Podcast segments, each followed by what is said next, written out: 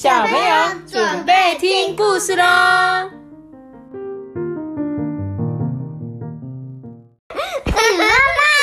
我是托比。嗨，欢迎托比又回来了。托比今天天终于又回来了。仅剩一天。不知道大家喜不喜欢有托比在的时候啊？有消如果息是七月三十号就没有，你以后就再也不来了，还是我们就再也不讲了？也不是再也不来啦。好啦，那你很久没跟我们讲故事了哎，对啊，那我要来讲故事喽。我大哥。哎、有礼貌一点吧。好，在教室说说错了没关系，在教室有时候会说错，但是没关系哦。你会不会在学有时候在教室会讲话，老师会问问题，嗯，就要举手会。啊？你会害怕举手吗？不会，啊，不会，不会啊。那你会怕你说错吗？不会，也不会啊那很棒哎我不会说错，嗯，臭屁哦。就跟小林一样啊。小林，对我们今天看的那个奥运的小林，小林他在小时候十岁的时候就已经得到了冠军了。然后他那时候记者就访问他的时候，他就说，因为打桌球很好玩啊，因为我都会赢，嗯，所以小林真的很厉害。我们给小林掌声鼓励鼓励。小林这一场球真的打得很棒哦。好啦，那我们来讲故事了啦，讲故事了啦。来，在教室说错了没关系哦。他说啊，在教室说错了没关系，只要大家很踊跃发言，意见不同也没问题，答案错了也没关系哦。不要害怕说错话，别人会笑你说错话，因为每个人都一定要勇敢的表达，说出自己的想法，这样才能够热烈的讨论嘛，一步一步找出答案，在互相激荡的过程中啊，大家才会一起成长哦。像妈妈这个年代的，就是我们老师在跟我们讲话，我们都不太敢举手。妈妈我好热。哦，没关系啦，我们有吹冷气，你还很热哦。嗯 就是我们小时候其实真的很害怕举手，你知道吗？就是每次老师说有没有问题，就算你有问题，你还是不敢问，因为你就会觉得哈，如果我问的话，好丢脸哦。大家一定都知道，我我怎么都不会吧？还有，他就继续说，别以为在教室一定不能说错话哦，因为你这样想啊，就会让你害怕，就让你越来越不敢举手，也越来越畏缩，最后啊，大家都不说话，上课时间就溜走了。你看，他就只搞不懂，嗯，这个一加一到底是等于几呀、结果他太就他就不敢举手，我只个举例而已啦，不是真的。结果他就变成十一。没有，结果他就不会嘛，就已经听不懂，然后又不敢举手，然后就永远都不会。所以有时候小朋友成绩不好，是因为他可能不敢问呐、不敢，哎，为什么会这样子？老师，我不懂哎。其实你问的时候，老师都会再讲解一次哦。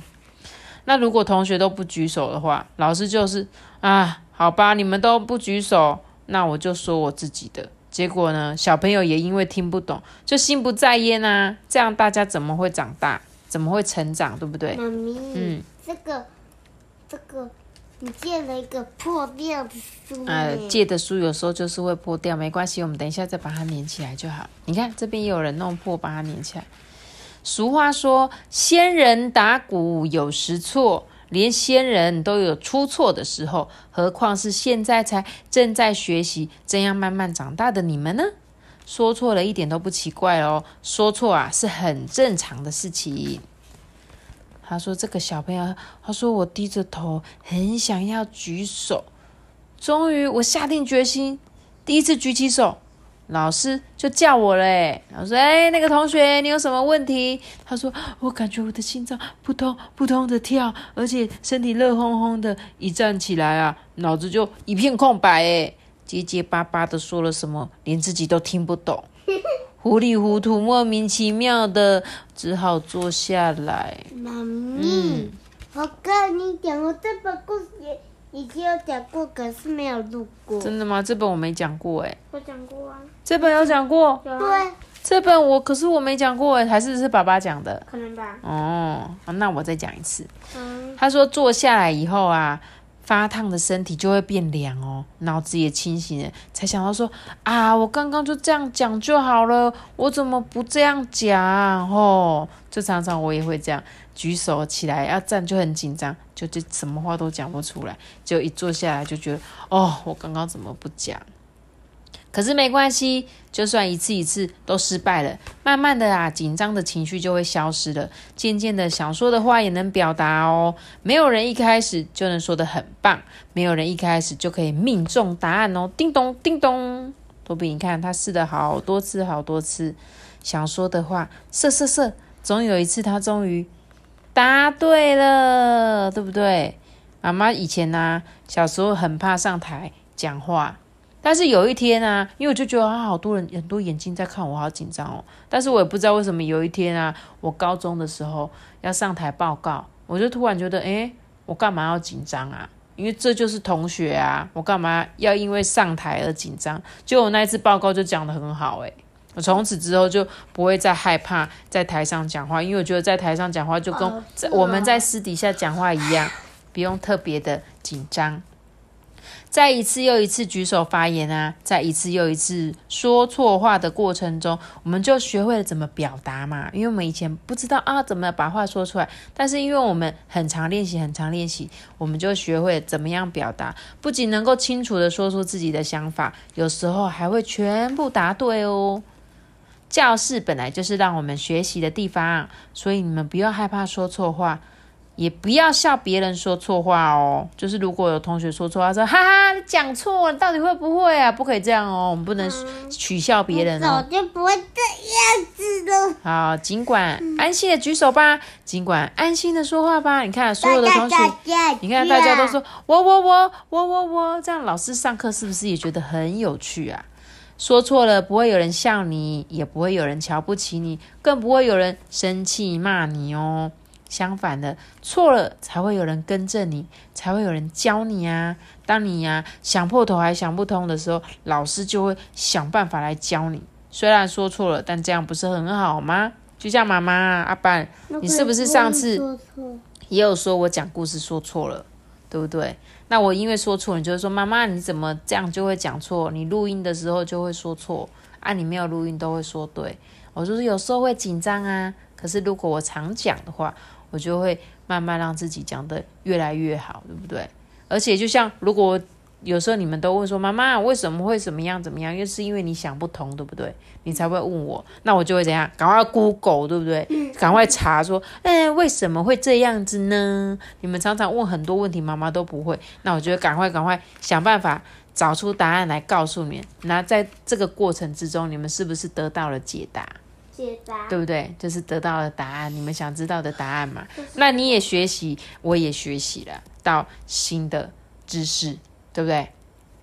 就算有人说你的想法很奇怪，但那也没有办法啊，因为这是你真正的想法啊。就算真的有人笑你啊，但是错了就错了，只要把原本错的地方想清楚了，这样不是就更更好了吗？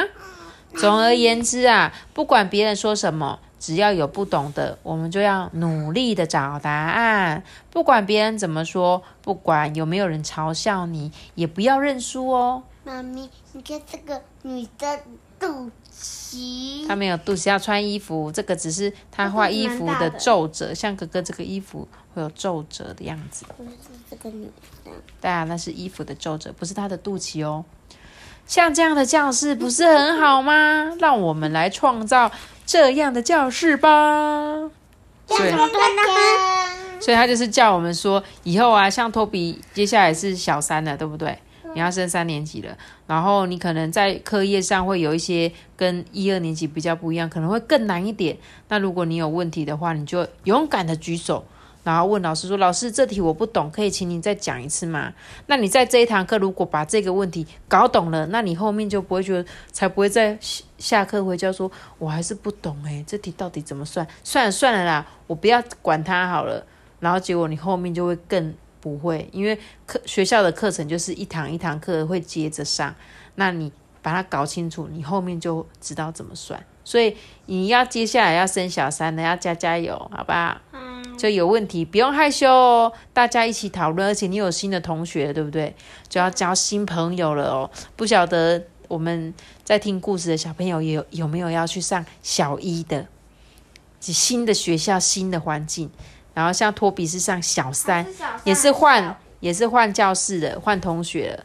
那希望你们在新的学校里面可以很开心哦，好吗？在教室说错了没关系，送给大家哦。今天的故事就讲到这边啦，那记得订阅 Podcast 的频道哦。要给我五颗记得笔记哦。那我们再见，拜拜。拜拜。